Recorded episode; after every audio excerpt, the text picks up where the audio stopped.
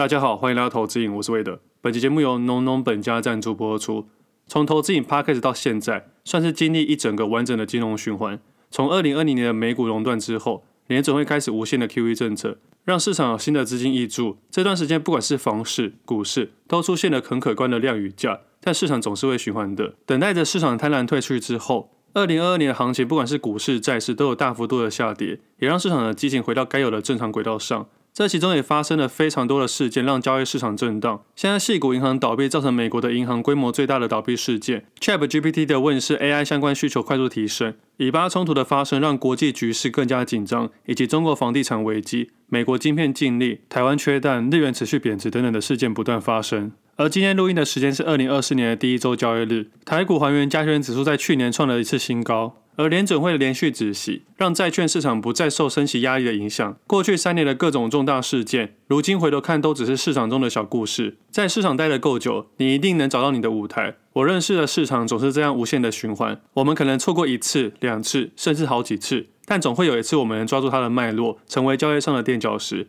但这个前提是啊，我们需要拥有一个健康的身体。我自己除了规律运动外，对于吃进去的东西也非常看重，而这些都是为了延长我的投资周期。今天要介绍的浓浓本家主打健康零食，少油、少盐、少糖，全家大小都能享受，而且品相非常多，可以自己到官网上自由的选择坚果、茶点、茶包，或是其他好吃又健康的小零嘴。现在离过年只剩不到一个月了，这是一年中最顺理成章可以表达对亲朋好友关心的时候。还没有准备伴手礼的听众朋友们，很推荐你们选择农农本家的礼盒来当做暖心又应景的礼品，还可以自由搭配给受力的最适合他的礼盒，表达你对他的关心。除此之外，平常就有在吃原味坚果来补充优质油脂的听众朋友，也可以趁这个时候来补货。我们都知道投资上的复利效果很强，我们常常只专注在眼前的利益，但拥有健康的身体来延长这个时间，其实更加重要。即日起到一月十五日，在农农本家官网消费满九百元，输入折扣码“魏德二零二四 W A D E 二零二四”就可以享有九折优惠。详细的资讯一样放在底下的资讯给大家参考。那首先跟大家说不好意思，因为这礼拜临时去了日本，所以这礼拜天就没有录音，可能礼拜四录音，也就是我回来的时候才录音。那因为这次的决定啊是非常临时的，因为在上周末我在调整部位的时候，发现整个市场都在大涨，而那天收盘之后，一如往常的去跑步。跑着跑着的时候，在想说，今年跨年好像没什么特别的安排。而今年目前的市场啊，操作起来算是顺利的，不管是债券还是股票，左侧跟右侧，整体来说整个绩效还算不错的。再者，自己在操作的一些布局的个股上面，在这几天啊都有了些反应，有一些还没有反应的，也出现了一些迹象。像上礼拜聊 NBA 族群的类股啊，有一只个股在礼拜五直接涨停了。对于右侧操作逻辑来讲，就是这种表态的讯号。而如果你是在原本就有布局的个股的人啊，那就等于拿到你的优势门票了。而在上礼拜整体的观察来看，以及上上礼拜的观察来看，市场的轮动还是相当的快速，市场的资金啊也确实在轮动。简单来说，整体状态是算不错的。所以那天在慢跑的时候，突然想到之前在国外认识的一个听众朋友，他跟我分享他去富士山的画面，也因为他去富士山那段时间的关系，他决定离职，去找寻一些不同的生活方式。而他现在人应该还在欧洲，还正在环游世界。我们会认识其实蛮特别的。其实啊，他是我国外第一个认出我的听众。当时我们只是短短说话不到十分钟的时间，他只光听我的声音就知道我是谁了。其实当时人在国外，因为声音认出我的人真的是第一个，也是我第一次在国外遇到的朋友。所以后来我们就比较多聊天的机会。那他跟我分享他的故事，也跟我说他想以全职投资人为目标。但其实我跟他分享的是，我是因为逼不得已才去做全职交易。他年纪比我还要小，但本身的本业啊，其实相当不错，至少是我当时年薪的十几倍。其实我们聊天过程中还蛮不错的，我只提醒他的机会成本这件事情。我当然是因为逼不得已去做全职交易，而全职交易也没有想象中这么的轻松得意。其实光是这几天的行情啊，已经有人哀哀叫了。但是冷静思考去想，如果你是稍微有投资经验的人，这样的走势啊，你应该看过几十次、几百次了吧？你应该没有什么太多的感觉了吧？或是说你应该知道该怎么做了？简单来说啊，市场会碰到大大小小这种事情，也让这件事情没有这么容易。该面对的困难、该面对的挑战，还是依然存在。或许他可以用他自己的方式啊，找到投资、工作、生活的平衡点。反正总归一句啊，他是我国外第一个认识的朋友。他也跟我分享富士山的景有多漂亮，而那天我在跑步的时候，一直有富士山的画面，我一直没办法想象它的画面，因为上一次我去富士山的时候啊，天气很不好，所以我看的全部都是乌云，所以我根本不知道富士山真正的样子长什么样子。那听他的描述之后啊，引发我的好奇心，也让我啊更想要实际去看看。所以那天跑完步之后啊，我就开始萌生出有没有这个机会，利用跨年这个假期啊，亲自去走一趟。那我觉得我自己很幸运啊，在那个礼拜的行情是非常不错的，很多个股都表现的还算不错。而事实上啊，在过去那两周啊，也一直在调整我的部位，不管是股票或债券，都在逐步的做一些调整。接着在观察一些投信的动作，以及外资的未平仓口数啊，再加上短期的斜度偏高，以及啊，时不时就有突然间一个好消息，然后股价的开高走高，这种没来由的行情会让我提高警觉。其实交易里面啊，很多东西是可以盘中观察出来的。但是它很难去表达，即使是完整录影下来，也不一定可以完整的分享我自己的策略跟看法。反正总而言之，最后就决定订了机票，去了日本一趟，去看了富士山。去年这个时候啊，跨年的时候，我窝在家里写文章做研究；而今年的跨年啊，我就没有写文章，而去了富士山。但是比较糗的是啊，泡完温泉后十点多就睡了。那其实，在去年的行情之下，还记得二零二二年的最后一个交易日，当下市场氛围啊是很差的。当下市场的加权指数也是往下跌的，但是舍不得离开市场，是因为找到太多的好机会，需要在市场偏坏的时候好好去研究，在有限资金里面啊去做最大的效果。而来到二零二三年的最后一个交易日啊，是开高走高，是市场非常好的时候。这时候反倒是找寻好一点的出场跟调整的机会，所以整体来说是非常不一样的。如果是大跌崩跌，我可能又在家里面做研究，所以这是一个很难去预估的事情。所以每当市场上很多人喜欢去做明年、后年甚至五年后的预估啊，我都会觉得非常的奇怪。那这些去了日本呢，走到街道的时候，我发现日本真的好像图书馆一样。明明人来人往这么多，但他们讲话都非常的小声，而在路上的摩托车也非常的少。去了这几天啊，都没有听过他们按过喇叭。其实我觉得有时候喜欢去日本，是因为日本有很多我们学习的地方。当然也不是说台湾不好，是说日本有些地方还是真的不错的。但是对于物价来说，还是觉得他们物价有点偏高。在路上我是找不到那种卤肉饭可以吃的。而相较于台湾来说啊，他们的交通也是偏贵的。而他们如果要买车的话，要先有停车位才行。其实我自己是蛮喜欢安静的感觉。那台湾我不知道为什么很多人骑那摩托车喜欢改管。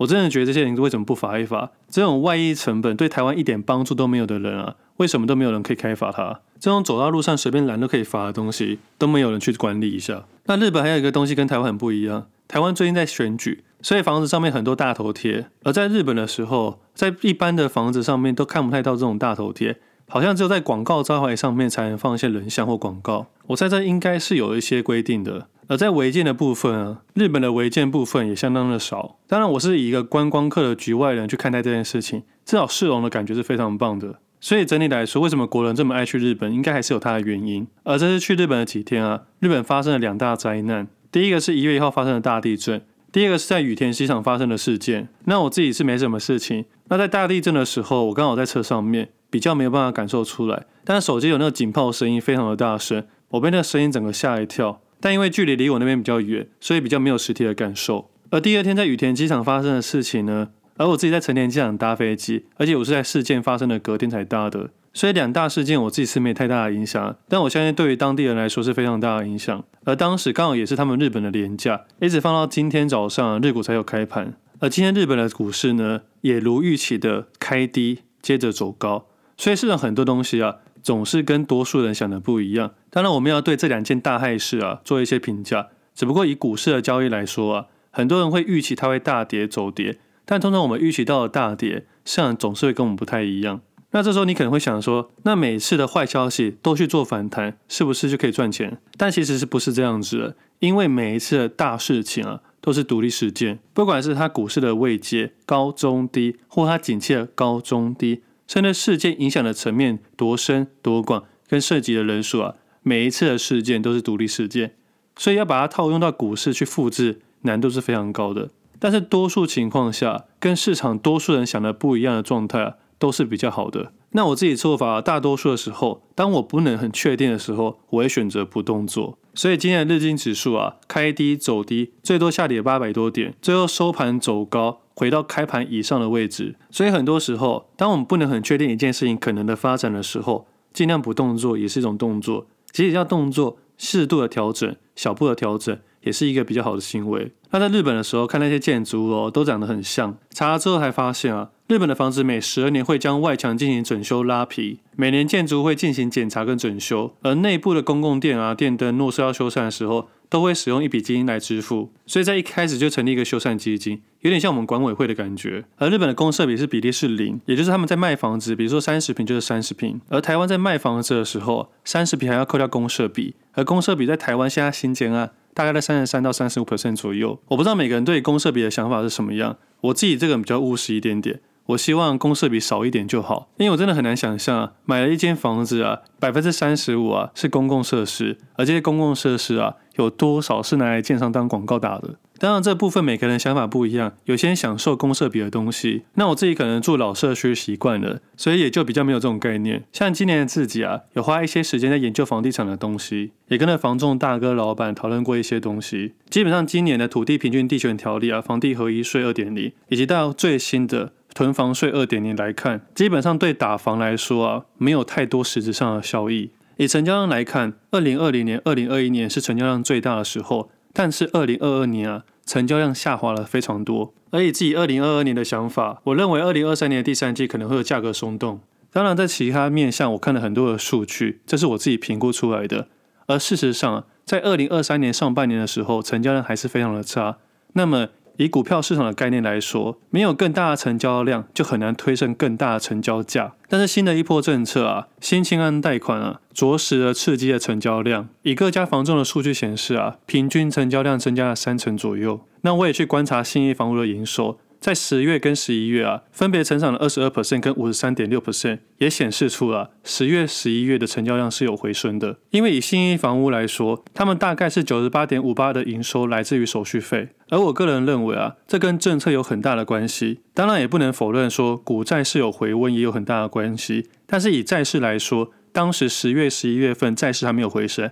那如果以股市来说，十月、十一月份。也是相对差的一个月，所以简单来说，如果因为股债市的关系而刺激了房地产的成交量，这部分应该是可以排除的。所以以新青安来说啊，原本旧制是八百万，现在调高到一千万，贷款年限三十年变四十年，而宽限期从三年变五年，政府补贴的部分啊，从减免零点一二五 percent 到减免零点三七五 percent。那你可能会觉得说，这不是给首购族条件吗？但是很多人忽略一个地方是，他这边讲的首购。并不是第一次买房，而是贷款申请人配偶及未成年子女名下没有自有住宅的时候，都成为首购族。简单来讲啊，你原本有房子卖掉之后重新去贷款，你也是首购族。当然，这个新青安贷款不是说完全就可以刺激买房，它是让多数人啊更有买房的吸引力。像我身边这段时间啊，原本没有买房的朋友。这几个月也都跑去买房了，而且清一色都用新青安贷款。不过老实说，有些银行的条件啊，会比新青安贷款还要好。但也因为这个政策重新刺激了买方，确实刺激了交易量，也暂时让价格没有下跌了。那我对于房地产的看法，我会认为说，跟去年的想法差不多，市场不太可能快速下跌，但是在短期间暴冲的可能性也下降了。而对比二零二零年、二零二一年，对比现在来说，选择性变多了很多。二零二零年跟二零二一年那时候的房市啊，有物件出来，你很难去看到，有可能一看到下午就被买走了。只要价格不要太离谱，或是真的很离谱的话，都有可能被人家买走。原因很简单，二零二零年跟二零二一年很多都是首购，很多都第一次买房，相较之下，他们在筛选条件的情况下会比较宽松一点点。而对比现在二零二三年。该买的或那所谓的刚性需求的人，可能都已经买好了，而预售屋的部分也会在今明年大量的交屋，而这也是为什么下半年啊，银建股的股价会比较好。而以财报来说，大部分的银建股也在下半年这几个月开始快速的认列，所以我会认为，以房地产的选择来说，二零二四年就是今年之后。会比二零二零跟二零二零还要好。我这边的好不是价格，而是物件。因为房屋这个东西是有独特性的，它不像我们的股票，我的一张跟你的一张是一样的。但房屋的物件，一个坐向可能就只有一户，所以相较之下，可能也是较好的。我的投资人心中可能会有疑问：前几周刚过一个囤房税二点零，我看了里面的细项做一些研究，基本上它的说明是这样子的：虽然从三点六 percent 的上限调到四点八 percent，但是还是让地方政府自己去设定。意思就是说，假设你不调到四点八 percent，你只在三点六的话，那么囤房税二点零还是三点六。那对于投资客或囤房很多人的来说，最大的影响应该只有全国归户的部分，原本只有各县市的归户变成全国性的归户。意思就是说，假设你在台北、桃园、高雄、台中、台南各有一间房的话，你有五间房子，你不用课囤房税。而且地方政府的囤房税的税率其实都不太一样，而每个县市认定的囤房这件事情的户数也不太一样。所以囤房税变成全国归户这件事情，对于投资客来说有一定程度的影响。但是啊，这些成本应该都会转嫁给消费者，而这个消费者就是所谓的租客。因为房屋税的认定方式是用现值，而以旧房子来说，现值是相对低的，所以每次我们在讲说现在市价很贵，现在我们的价格很贵，但是跟现价一定是完全不一样的。而如果你的房子是二十年前、三十年前，它的现值会很低，况且啊，房屋的现值还会逐年递减。那其实还有一个条件，大家比较少注意到，现在只要控制在一定的金额以下，也免征房屋税。以桃园来说，十万三千元以下免征房屋税，而新北市十一万一千元以下免征房屋税。所以总统候选人侯友也在文化大学的房屋啊，他的每一间套房啊，都在免税额之下。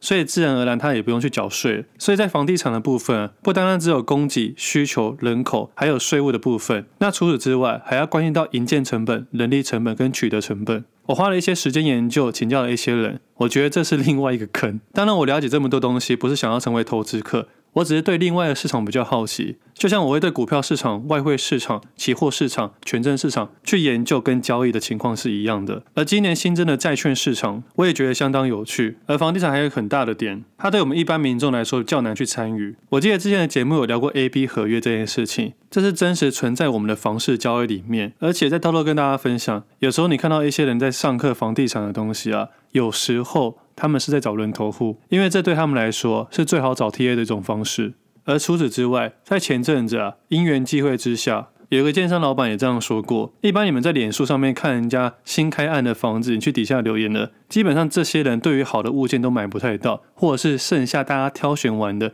才会留给在脸书下面留言的那些人。那既然是这样子，为什么还要这么做？因为他们可以利用这个热度啊，去重新定价。简单来说啊，刚刚说到房子有独特性。但谁先选，就要看有关系跟没关系了。基本上，第一批去挑选房子都是亲朋好友，第二批投资客，第三批才可能是那些脸书留电话的那些人，第四批就是自来客。那如果一个建案挑选到第四批的时候，如果是以一样的价格，相较之下就会是比较差的物件，甚至一个开案量在一开始的前两批的时候已经达到他们所需的金额时，后面第三批、第四批的时候，他们就可以慢慢卖。这时候就会从原本可能是买家市场变成卖家市场，而通常这个时候价格也会慢慢垫高，所以一开始说的不二价，后面再慢慢调价，也是因为这个原因。所以我们在看实价登录的时候，价格都是越来越贵，所以这也渐渐推升了房价的行情越来越贵。再来补充说明一个地方，银行在建价的时候也会希望价格越高越好，这样他们贷款的金额可以越多越好，而他们的利息收入啊也会越来越好。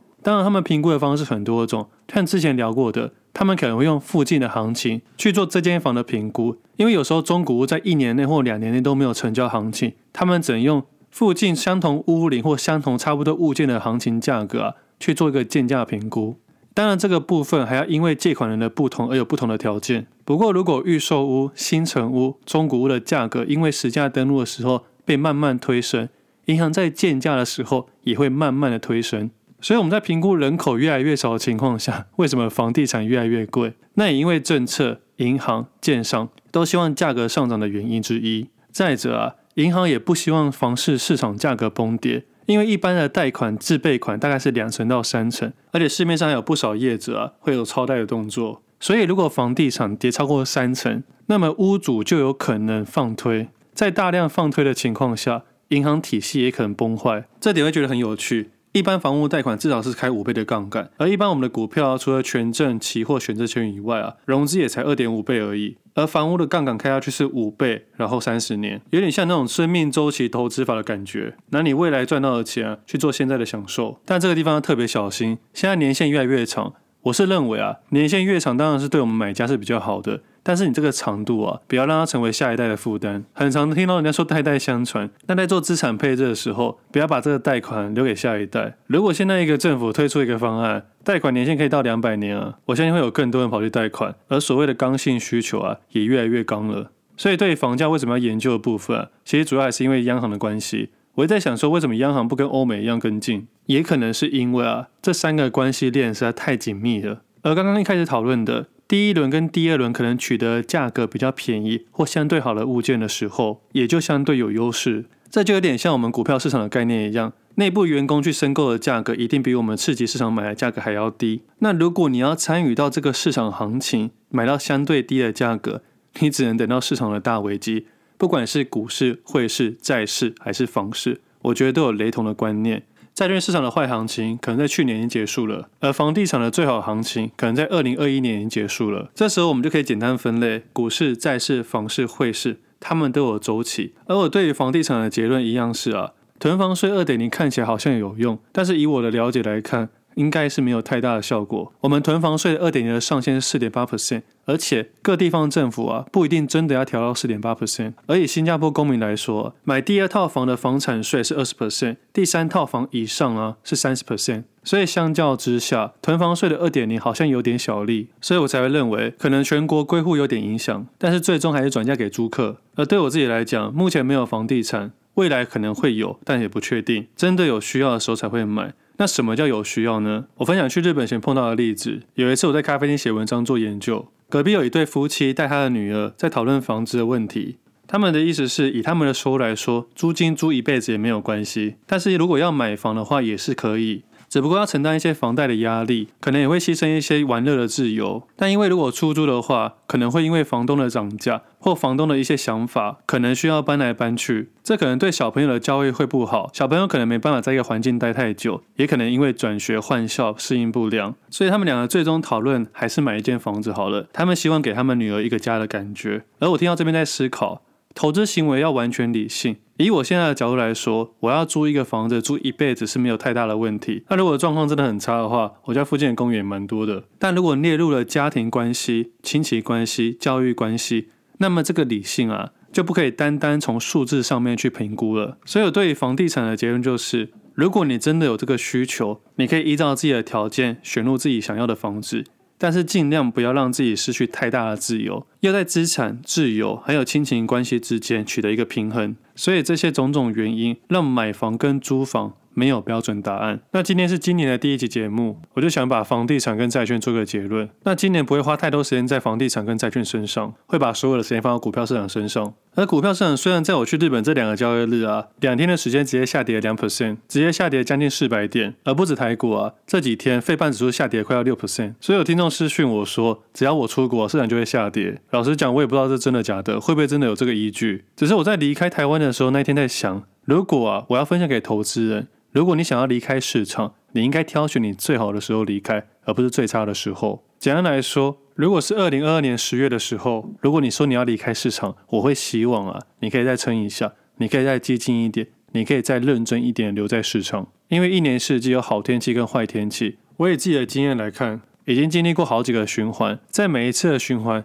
都有可能会有内在跟外在的问题。有时候资金不足，有时候胆子不够，有时候市场行情看不懂，有时候啊是市场外的因素影响到你。但是相信我，总会有那么的一次，你是全部都准备好了，而那一次啊，真的要好好的把握。尤其是你把握了第一次之后，第二次、第三次、第四次，你可能就会比较顺利。而之前我也分享过，如果你在最坏的时候离开市场，代表你永远都会害怕这件事情，你不敢再进入交易市场。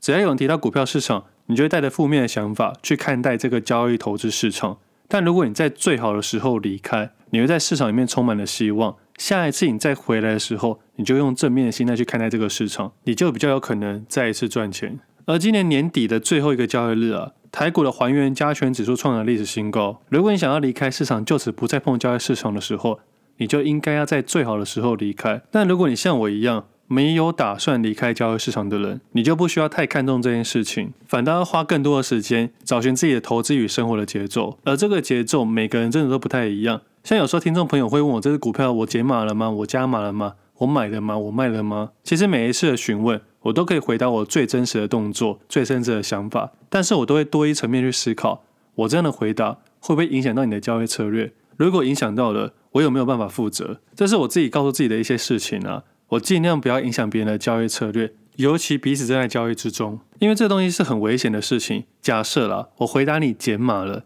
你心中就会有告诉自己说某某某减码了，他过去看起来还不错，那他减码的时候，是不是市场价格就会开始下跌？你对该股票的操作就会偏负向去解释。但如果我说我加码了，那你可能会对这只个股啊会有偏正向去解释。当然，你是很有交易经验的投资人，可能不会被别人影响。但是我相信大多数的人啊都有可能会被别人影响，而且极有可能啊，你问我的这只个股可能是我今年最失败的个股之一啊。相反的。这也可能是我今年里面最好的个股之一，所以我很难去回答短期间震荡的一些解释，而多数会倾向回答一些心态面、技术面、操作面的想法。我的想法还是一样，我是希望如果有这个机会，是为了帮大家取得投资与生活的平衡。投资固然很重要，但生活的平衡也相当重要。我偶尔会出国走走，我的 IG 上面分两个，一个是专门分享投资的懒人包，是希望可以透过社群平台给大家一些客观的想法；而自己个人的 IG 啊，一般来说要分享一些对账单、交易文啊，或者是一些奢侈品。而我的 IG 上面都是一些出外的风景啊，拍一些狗啊，拍一些鹅啊。这其实也是你们认识我之前，也就是疫情之前我的生活方式：投资、生活、旅行。而平常对自己比较有自律性的生活啊，也是为了要在旅行的时候好好的放纵。像这次去了日本啊，吃了一堆拉面，吃了一大堆淀粉。那我一回国呢，就要好好让自己上轨道，规律的运动，规律的交易，规律的分享。规律的学新的东西，有些东西在现在可能没有发生太多的效益，但是可能在未来的某一天，它可能对你有极大的帮助。我会称这就是生活上的底气，也就是啊交易上的粮草。总结来说，我觉得这一趟去了日本非常开心。我看到富士山了，一大早起来会先去泡温泉，然后准备开盘看资料，然后下午就出去走走，去听听大自然的声音，去感受大自然的温度，以及啊看看大自然的壮观。我不知道怎么去形容这种感觉。在大自然之下，我们是这么的渺小，以及啊，在大自然的环境之中，你会发现，你以为的不变都在变。再回到交易市场也是一样的，我们以为我们的不变，其实都在改变。等到哪一天啊，你可以像自然一般的融入了市场，把自己当做市场的一部分的时候，你可能，就真的找到生活与投资的平衡了。那今天呢，是今年第一集 Podcast，那也非常感谢农农本家的赞助，也非常感谢听众朋友的持续支持。不管你们在哪一个角落啊。我觉得可以透过声音在国外认识新的朋友，或透过声音认识到你们这些投资人，我都觉得我自己非常的幸运。而每一次出去走走回来之后，我也会告诉自己啊，活得真好，我还有机会看看这个世界。有时候回来之后会有不同的角度看待同一件事情，你就比较不会纠结在一件事情太久。我觉得对于一个交易人来说啊，有机会出去走走，看看世界有多大，自己有多渺小，这些大自然有多么的壮观。有机会的话，拍下来记录起来，分享给大家。对我来说，这才是最好的奢侈品。希望新的一年大家投资顺利，身体健康。我是魏德，今天节目先到这里，我们下次见，拜拜。